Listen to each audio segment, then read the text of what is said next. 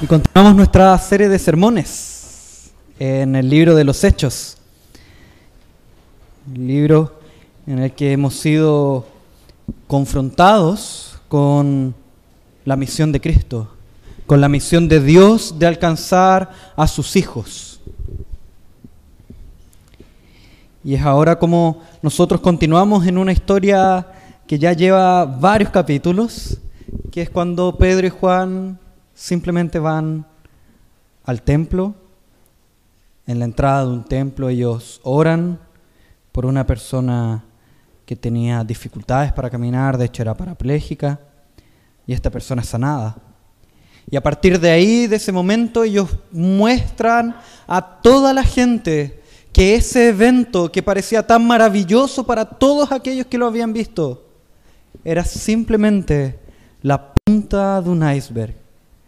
Era simplemente una pequeña muestra de la grandeza del poder de Dios. Y buscan enfocar este hecho hacia el Evangelio, hacia la obra de Cristo en la cruz, que es mucho mayor, mucho más poderosa y mucho más impactante para nuestro corazón.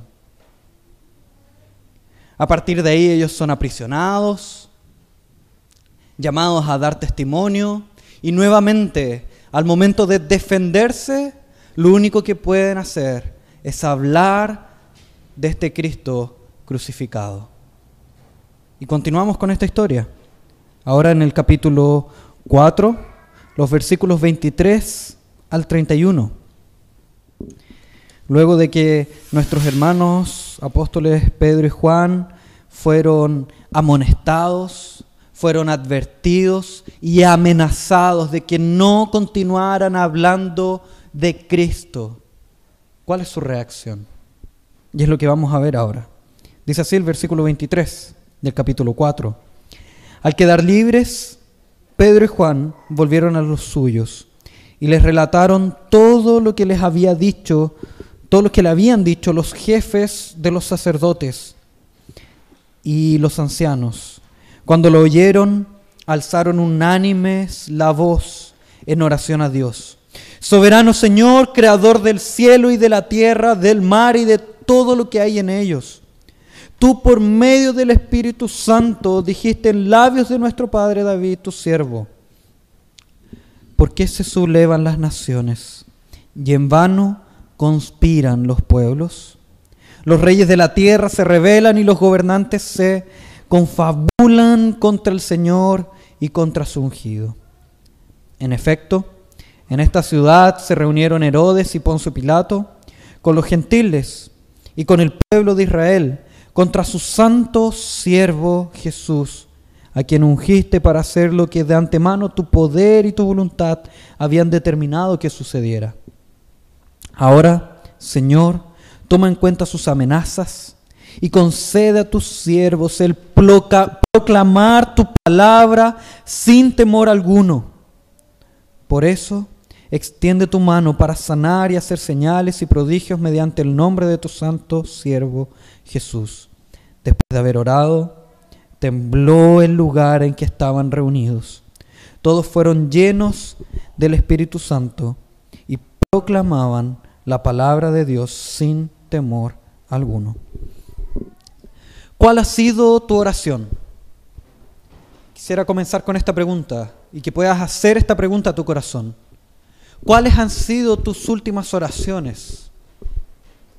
¿Cuáles han sido tus grandes deseos, tus anhelos? ¿Cuáles han sido los deseos de tu corazón? ¿Cuáles han sido aquellos anhelos que tú llevas a esta cámara secreta de oración delante de Dios?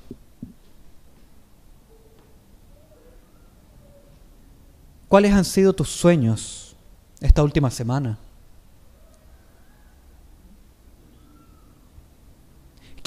¿Cuáles han sido tus pedidos delante de Dios en oración? Delante del Rey de Reyes que tiene todo el poder para concederte tus deseos. Comillas. ¿Cuáles han sido tus peticiones? ¿Cuál ha sido tu oración? ¿Puedes recordar la oración que hiciste el día de ayer? ¿Puedes recordar las oraciones que has hecho durante toda esta semana? O incluso la semana anterior. ¿Puedes recordar las oraciones que hoy hiciste? ¿Puedes recordar qué era lo que movía y encendía tu corazón? Quiero que el día de hoy podamos meditar un poco en eso, en nuestras oraciones. Y para eso quisiera leer una pequeña oración de un hermano nuestro llamado John Knox, un hermano que ya partió y está con el Señor. Ustedes se acuerdan que la semana pasada yo hablé de un hombre llamado George Wishart, que un hombre lleno del Espíritu, lleno del Evangelio de Dios, que, no, que sus pies no cesaban de andar por la calle predicando el Evangelio, y que por causa de eso se ganó el odio de aquellos que odian a Cristo y fue quemado a causa de sus labios que no eran capaces de parar de predicar el Evangelio.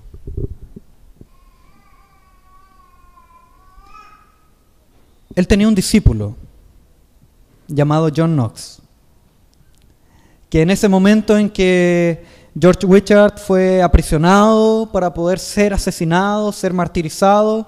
John Knox quería ir junto con él al martirio. Y es ahí donde este anciano sabio le dice que no, que se aleje, para que pueda continuar edificando a su iglesia, a la iglesia de Cristo, para que pueda continuar edificando a la iglesia de Dios para que pueda continuar esta obra de predicación del Evangelio, para que continúen pies presurosos en esta tierra por predicar el Evangelio. Y John Knox es llamado como el padre del presbiterianismo, padre de incluso de nuestra iglesia, por así decirlo. Y quería mostrarte una oración de él, una oración que John Knox hacía. Dice así, oh Dios poderoso, somos indignos de entrar en tu presencia a causa de nuestros pecados. No merecemos ninguna gracia ni misericordia si nos trataras como merecemos. Hemos pecado contra ti, oh Señor, y te hemos ofendido. Y sin embargo, como reconocemos nuestros pecados y delitos, así también reconocemos que tú eres un Dios misericordioso, un Padre amoroso y favorable a todos los que se dirigen a ti y así humildemente te pedimos por Cristo tu Hijo, para que muestres tu misericordia sobre nosotros y perdones todos nuestros pecados. Perdona los pecados de nuestra juventud y los pecados de nuestra vejez. Con tu Espíritu, oh Dios, toma posesión de nuestros corazones. De modo que no solo nuestras acciones de nuestra vida, sino que también las palabras de nuestros labios y el más pequeño pensamiento de nuestra mente pueda ser guiado y gobernado por ti. A través de Jesucristo, a quien contigo y el Espíritu Santo sea todo honor y gloria, ahora y para siempre. Amén. ¿Por qué te invito a meditar en tu oración? ¿Por qué te invito a meditar en nuestras oraciones?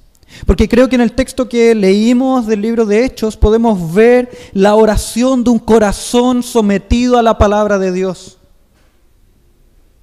Y creo que por medio de las oraciones que nuestros labios eh, dirigen a Dios, podemos ver un poco de nuestro corazón. Podemos evaluar cómo nuestro corazón está realmente sometido a la palabra de Dios o no. Y es por eso que quiero, que primero meditemos en los primeros versículos.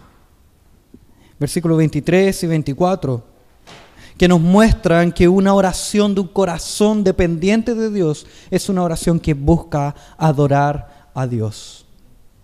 Vemos, como dicen los primeros versículos, cómo estos hermanos al quedar libres vuelven inmediatamente a los suyos, a contar lo que había sucedido, cómo ellos habían sido aprisionados, pero cómo el Espíritu Santo les dio las palabras para hablar de la cruz de Cristo y no defender su propia causa, sino que defender la causa del Evangelio.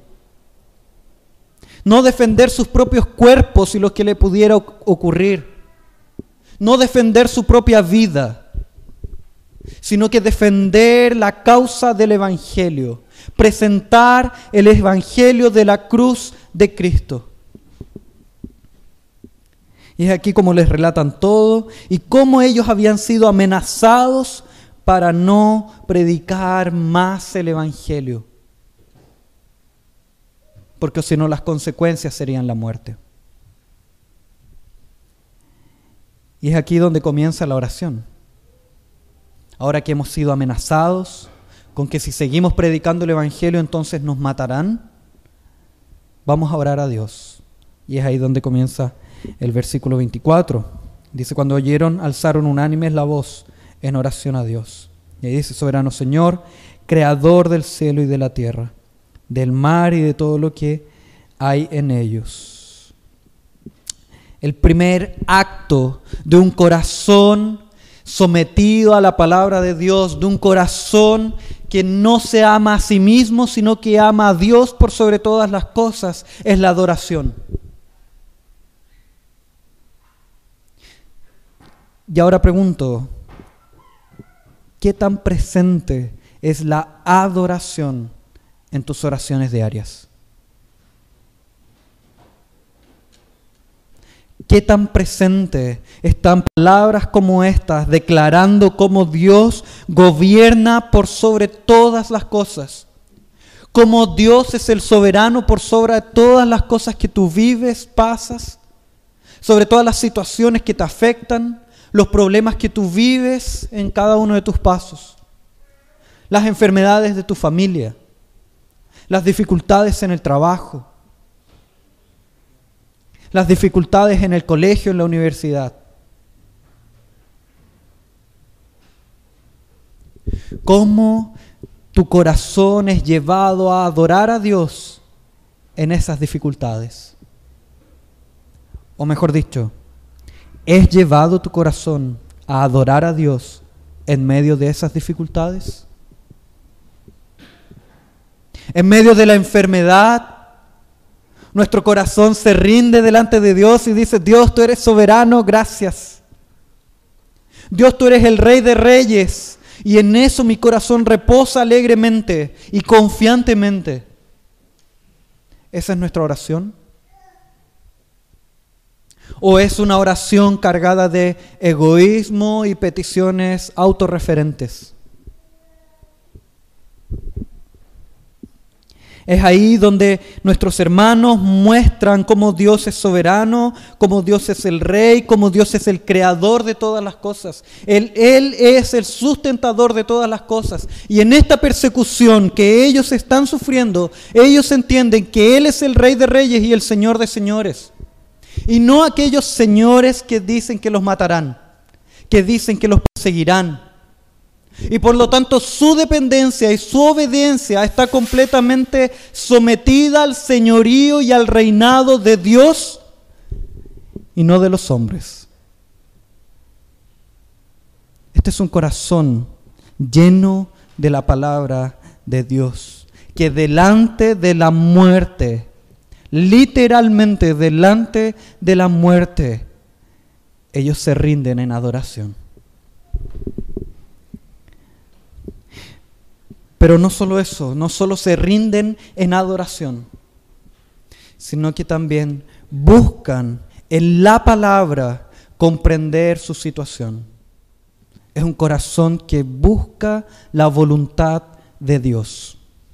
Y veamos los siguientes versículos. Dice, Tú, por medio del Espíritu Santo, versículo 25, dijiste en labios de nuestro Padre David, tu siervo, y ahora citando el Salmo 2, si no me equivoco, dice, ¿por qué se sublevan las naciones y en vano conspiran los pueblos? Los reyes de la tierra se rebelan y los gobernantes confabulan contra el Señor y contra su ungido. Aquí ellos buscan entender en su misma oración por qué rayos están siendo perseguidos si ellos están siguiendo las buenas obras de Cristo. ¿Por qué voy a ser asesinado si estoy realizando buenas obras? ¿Por qué voy a ser encarcelado si simplemente estoy hablando de Cristo Jesús? Y es aquí donde ellos encuentran respuesta en la palabra. en el propio Salmo de David. Ellos entienden que la palabra les enseña que ellos están siendo perseguidos porque los reyes de la tierra están en rebeldía contra Dios. Están enfurecidos y confabulan, se reúnen para atacar el nombre de Dios, el nombre de Cristo. el nombre del Dios Trino. Ellos entienden y evalúan la situación que están viviendo a la luz de la palabra. Y esta es la segunda pregunta que debemos hacernos a nosotros mismos, evaluando nuestras oraciones. ¿Cómo nuestras propias oraciones están cargadas de la palabra de Dios o no? cómo la palabra de Dios fluye de nuestros labios, emanando de nuestro corazón, de un corazón lleno de la palabra de Dios. ¿Qué tan presente está todo el consejo de Dios en nuestro corazón? Evalúa tus oraciones. Evaluemos juntos nuestras oraciones.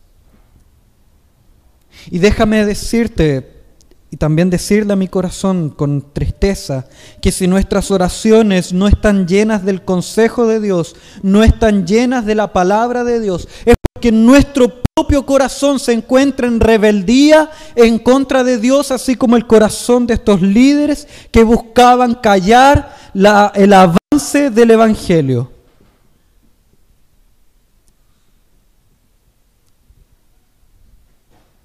porque de aquello que nuestro corazón está lleno, hablará nuestra boca. Si nuestros labios en un momento tan lindo como lo es la oración, no se mueven por la palabra de Dios, entonces se están moviendo por la palabra de alguien más. Y probablemente sea la tuya. Probablemente tu corazón esté lleno de ti y no lleno de Dios, del Dios de la palabra.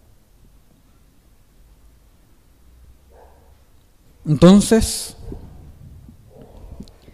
las oraciones reflejan nuestro corazón. En primer lugar, es un corazón que adora a Dios. En segundo lugar, es un corazón que busca la voluntad de Dios en su palabra. Y en tercer lugar, es un corazón que aplica esta voluntad de Dios. En los, en los siguientes versículos dice así, en efecto, y ese en efecto es la idea de, así como dice en la palabra, así como lo que acabamos de citar, ahora vamos a aplicar esto del Salmo 2 que dijo David hace mil años atrás y vamos a verlo ahora, en nuestra vida. Pedro y Juan dicen, vamos a ver esto ahora, cómo se aplica a nosotros. Dicen, en efecto, en esta ciudad se reunieron Herodes y Poncio Pilato, los gobernantes que habían sido citados en, el salmo anterior. Se reunieron con los gentiles y con el pueblo de Israel contra su santo siervo Jesús, a quien ungiste para hacer lo que de antemano tu poder y tu voluntad habían determinado que sucediera. Entonces, Vemos cómo nuestros hermanos toman la palabra de Dios, la aplican a su vida y se dan cuenta de cómo estos reyes que se habían reunido para callar el avance del Evangelio, para detener el avance del Evangelio, esto ya había sido dicho anteriormente por la palabra. Y muestran a su propio corazón cómo esta palabra es viva y eficaz, cómo esta palabra es presente y activa cómo esta palabra tiene respuestas para el día a día. Y cómo esta misma palabra tiene respuestas para tu día a día, para mi día a día. La pregunta que surge es por qué nosotros no somos siervos de la palabra de Dios. La pregunta que surge es por qué nosotros no buscamos en la palabra de Dios las respuestas para nuestras dificultades, para nuestros problemas, para las situaciones de nuestra vida.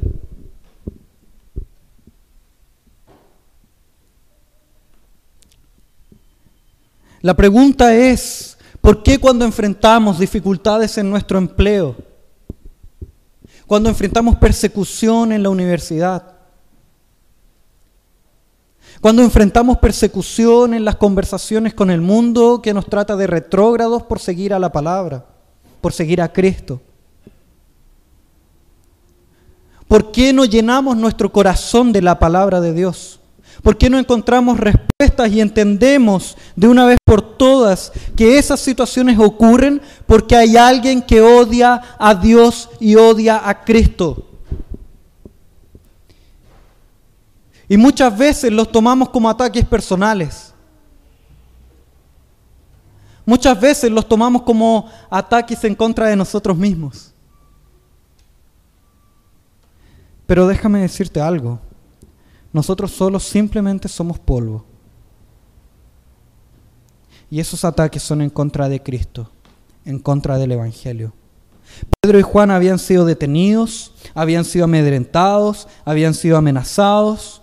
Después más adelante van a recibir latigazos. Pero ellos siempre entendieron que esos ataques no eran en contra de ellos, eran en contra de Cristo, en contra del Evangelio de Cristo.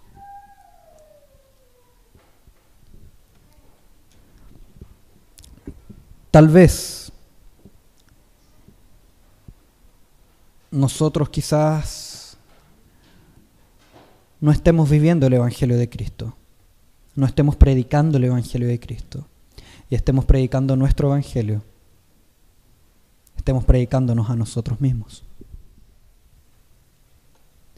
Y por eso nuestro corazón se llena de nosotros. Y por eso nuestra adoración o nuestra oración no es una oración de adoración a Dios, y es una oración llena de peticiones para nuestras necesidades. Por eso nuestra oración muchas veces no es solo de no hay adoración, sino que tampoco hay una búsqueda por, por la voluntad de Dios. Y por eso mismo no nos llenamos de la palabra, porque ya está lleno nuestro corazón de nosotros mismos. Y a lo mejor también por eso no aplicamos la palabra a nuestra vida, porque encontramos en nosotros mismos las aplicaciones y las respuestas para todos los problemas de nuestra vida. Pero aún así, este texto nos muestra que sí hay una petición. Nuestros hermanos hacen peticiones también a Dios en sus oraciones. Pero quiero mostrarte cómo es contraria a la cultura de nuestro tiempo la petición de estos hermanos. Cómo es contraria a nuestras peticiones la petición de estos hermanos. Y dice así, versículo 29. Ahora, Señor, toma en cuenta sus amenazas y concede a tus siervos el proclamar tu palabra sin temor alguno. Esa es la petición. Fíjate cómo no hay una petición pidiendo cuidado, No hay una petición pidiendo resguardo. No hay una petición para que se levante este impedimento de predicar el Evangelio. Sino que la petición es la siguiente. Que su corazón se llene de valentía para que delante de este momento de persecución, de esta posible muerte, no sean amedrentados, y no sean llevados a callarse, no sean llevados a cerrar los labios. Así como en este momento que vivimos el día de hoy, donde parece ser que el ambiente es, muy contrario a las doctrinas del Evangelio. Y nosotros podemos ser llevados a callar. Podemos ser llevados a cerrar nuestros labios porque el mundo entiende que son idiotices, son tonterías las palabras de Dios. Estos hermanos, la petición de estos hermanos era para que sus labios no fueran cerrados, para que su boca no fuera cerrada, para que su corazón no sea enfriado. Y que sean llenados de valentía para que este miedo no los llene, para que este miedo no los domine y que puedan predicar el Evangelio con fervor, con temor, pero del Dios altísimo y no de los hombres, con temor del Rey de Reyes y no de los reyes humanos, con temor del Señor de señores y no de los señores humanos. ¿Cuál ha sido la petición de tu corazón? ¿Por qué se han movido tus labios la última semana? ¿Qué has pedido delante de Dios? ¿Cómo han sido tus, cómo han sido tus peticiones? ¿Han sido peticiones ególatras, llenas de ti mismo? llenas de un anhelo porque Dios sea una especie de viejo pascuero cósmico que conceda absolutamente todos nuestros deseos. O han sido peticiones sinceras de rodillas delante de Dios para que nuestro corazón arda por el Evangelio y por la cruz de Cristo. Con tristeza te digo que lo más seguro es que nuestras peticiones, nuestras oraciones han sido llenas de nosotros mismos. Han sido realizadas por un corazón que tiene sus pies clavados y enraizados en la tierra, enraizados en este mundo y que no logran elevarse más de un metro del suelo que no pasan de este techo. Nuestras oraciones han sido oraciones humanas, no oraciones buscan exaltar la gloria de Cristo. Y es por eso que quiero llamarte a que así como en el culto, en esta conexión, nosotros tenemos una serie de movimientos especiales. En un comienzo nosotros adoramos a Dios y cantamos que Él es poderoso, que Él reina por sobre todas las cosas. De la misma forma, tú en tu vida devocional diaria puedas adorar a Dios, puedas comenzar con un momento de adoración a Dios, declarando cómo Él es grande, como Él es eterno, perfecto, inmortal, como Él es santo, perfecto, eterno, como Él es el alfa y el omega, como Él es el principio y el fin, como Él es el rey de reyes y el señor de señores, para que después, viendo su santidad, viendo a este rey tres veces santo, puedas decir, así como Isaías, ay de mí, estoy muerto porque soy un hombre de labios impuros, que habito en un pueblo de impuros labios, y, he visto al Señor. Y así como en el culto, en el conexión, después de tener un momento de adoración, tenemos un momento de confesión. Te invito a que puedas confesar tus pecados delante de Dios. Puedas disciplinar tu corazón a depender de Dios.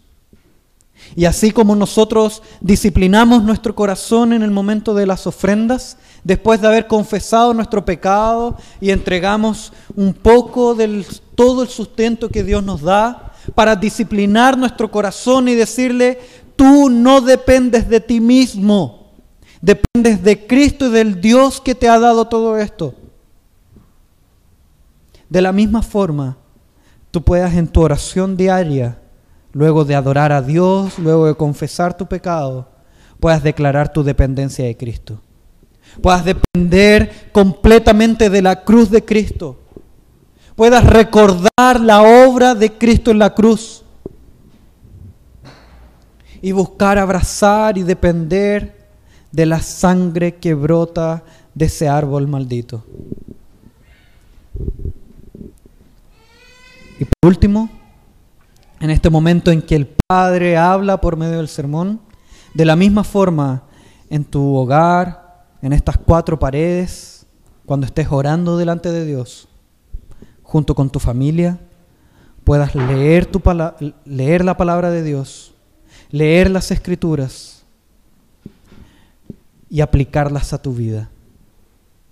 Y puedas pedirle a Dios que esta palabra sea viva en tu corazón, sea viva en tus labios y puedas vivir para su gloria y por su gracia. Y de esta forma podrás transformar tus oraciones. De esta, de esta forma podrás trabajar con tu corazón. Y que sea un corazón que cada vez tiene menos armaduras y cada vez depende más de Dios. Entonces los invito a orar de esta forma.